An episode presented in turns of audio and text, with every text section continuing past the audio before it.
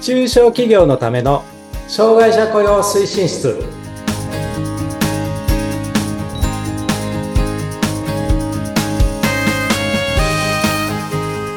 皆さんこんにちは障害者雇用推進室長の木下文彦ですそしてインタビュアーの村山彩乃です。今回もよろしくお願いいたしますお。願いいたしますはい、さて木下さん。はい。また今日はちょうど語呂のいい29日。 肉の日ですね。 2月 ,2 月は全部今日は何の日シリーズっていうのがいいのねね、いいですね。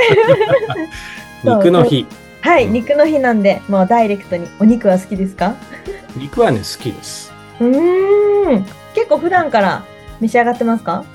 まあまあ食べてますけどねまああの年とともに量は食べられなくなりましたねあ、そうなんです。あれ、村山さんって、あの、はいす住んでるの沖縄でしたよね。 沖縄です。僕ね、あの、会社員時代にうん。定期的に沖縄に出張してたんですけあど、はい。で、行く、まあ、あの、まあ、定期的にって言ってもそんな頻繁には行ってなかったですけど、で、うん行くとお客さんが気を使ってくれてですね、じゃあちょっと飲み、飲みに行きましょうっつって、青森とか飲む、飲まされるっていうか、 あの、向こうの人はすごい、あの、そのまま飲んだりするじゃないですか。いや、でも木下さんはもういいとか言って、そんな飲まなくていいよ。 あ終わったと思ったら、じゃあちょっと締め行こうっつって。あ、はい。ね、飲み会の締め。うんあうん。ラーメンが、あ、だ、何それ、沖縄のあのそばそ、ソーキそば。沖縄そばとかソーキそばあります。そう、あ、それ食べに行くんだなと思ったら、はい。ステーキ屋さんに連れて行かれて、はい沖縄の人の締めってステーキなんですってね。そうですね。あの、その方は多いです、結構。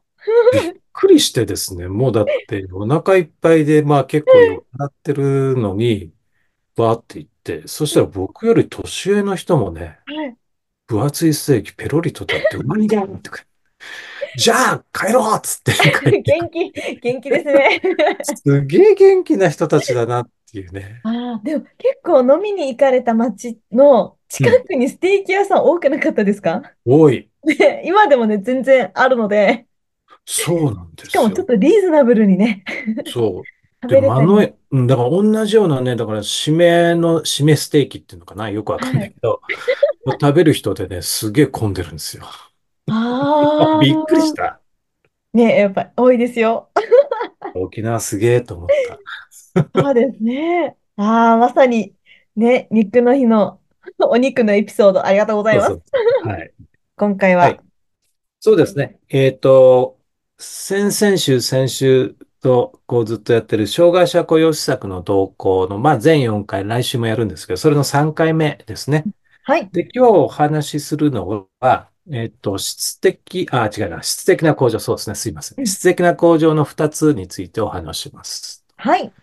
で、今日ちょっと初めて聞く方もいいらっしゃるかもしれないんで、ちょっと簡単にお話ししとくと、厚生労働省の障害者雇用の施策って今まで量的拡大一辺倒だったんです。要は法定雇用率を上げていくっていう、そういうセットアップだけだったんだけど、ちゃんと、えっと、雇用した障害者の定着を図りましょうと。うんうん。とか、キャリアアップを図りましょうと。まあね、そういうような施策が、えっと、今回の法改正で、えっと、付け加えられましたよと。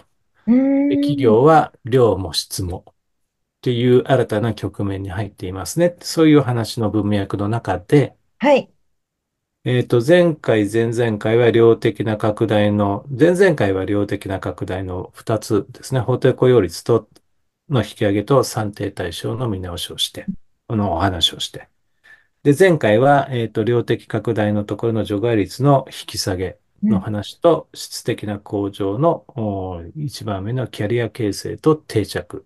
はい。っていうことでお話をして、今日は、えっと、質的な向上の、えっと、3つあるうちの、えー残りの2つ、うん。助成金の新設、うんうん。それと伴走型支援。はい。この2つについてね、ちょっとお話をしようと思いまうす。んはい。お願いします。で、えっとね、助成金がこの4月から、えっと、新しく2つできます。はい。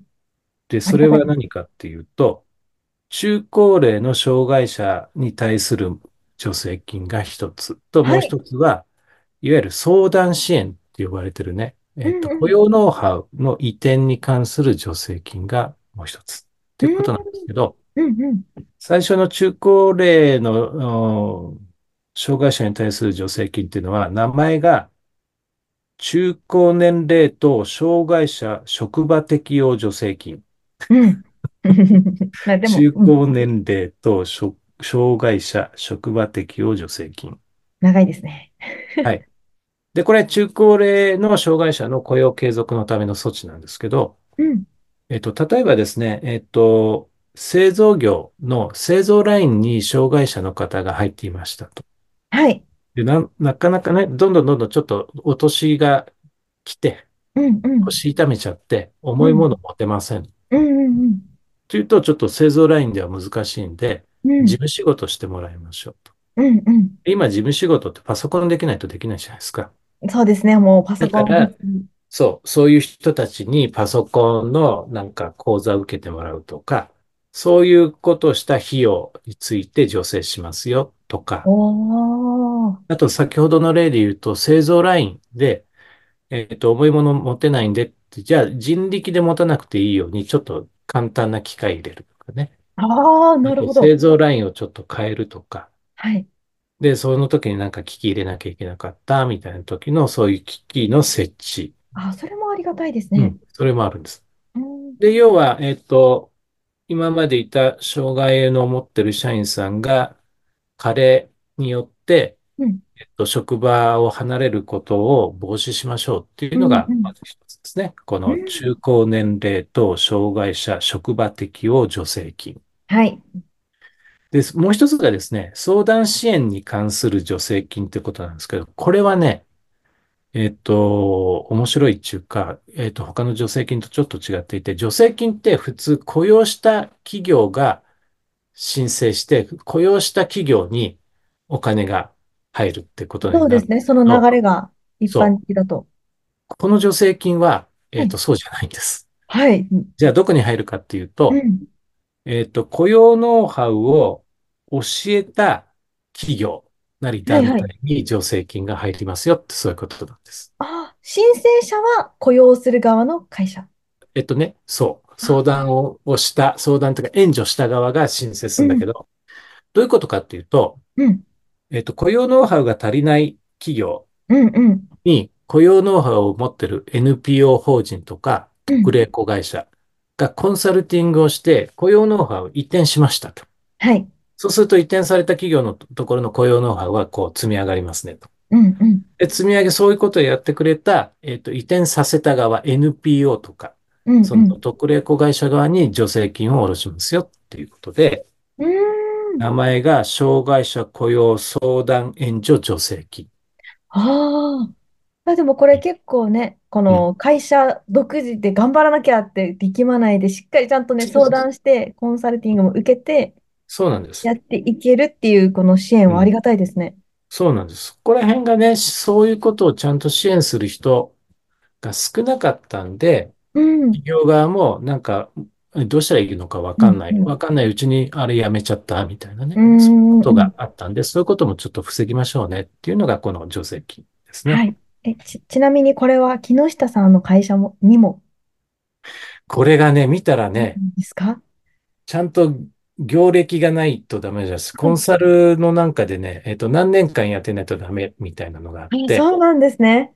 えっと、私はですね、えっと、2023年の4月に会社作ってですね、まだ全然ダメなんです。ああ、もうすぐ1年ですね。あ、もうそ年れと齢ね、ではなくて、あれですか。この、うん、じゃあ今か業、ら。業歴ね、は業、いうん、はい。え、うん、それもあるし、あとね、これね、 読んでみたら、そはのい。コンサルティングっていうのは無料でやりなさいってなってるんですよ。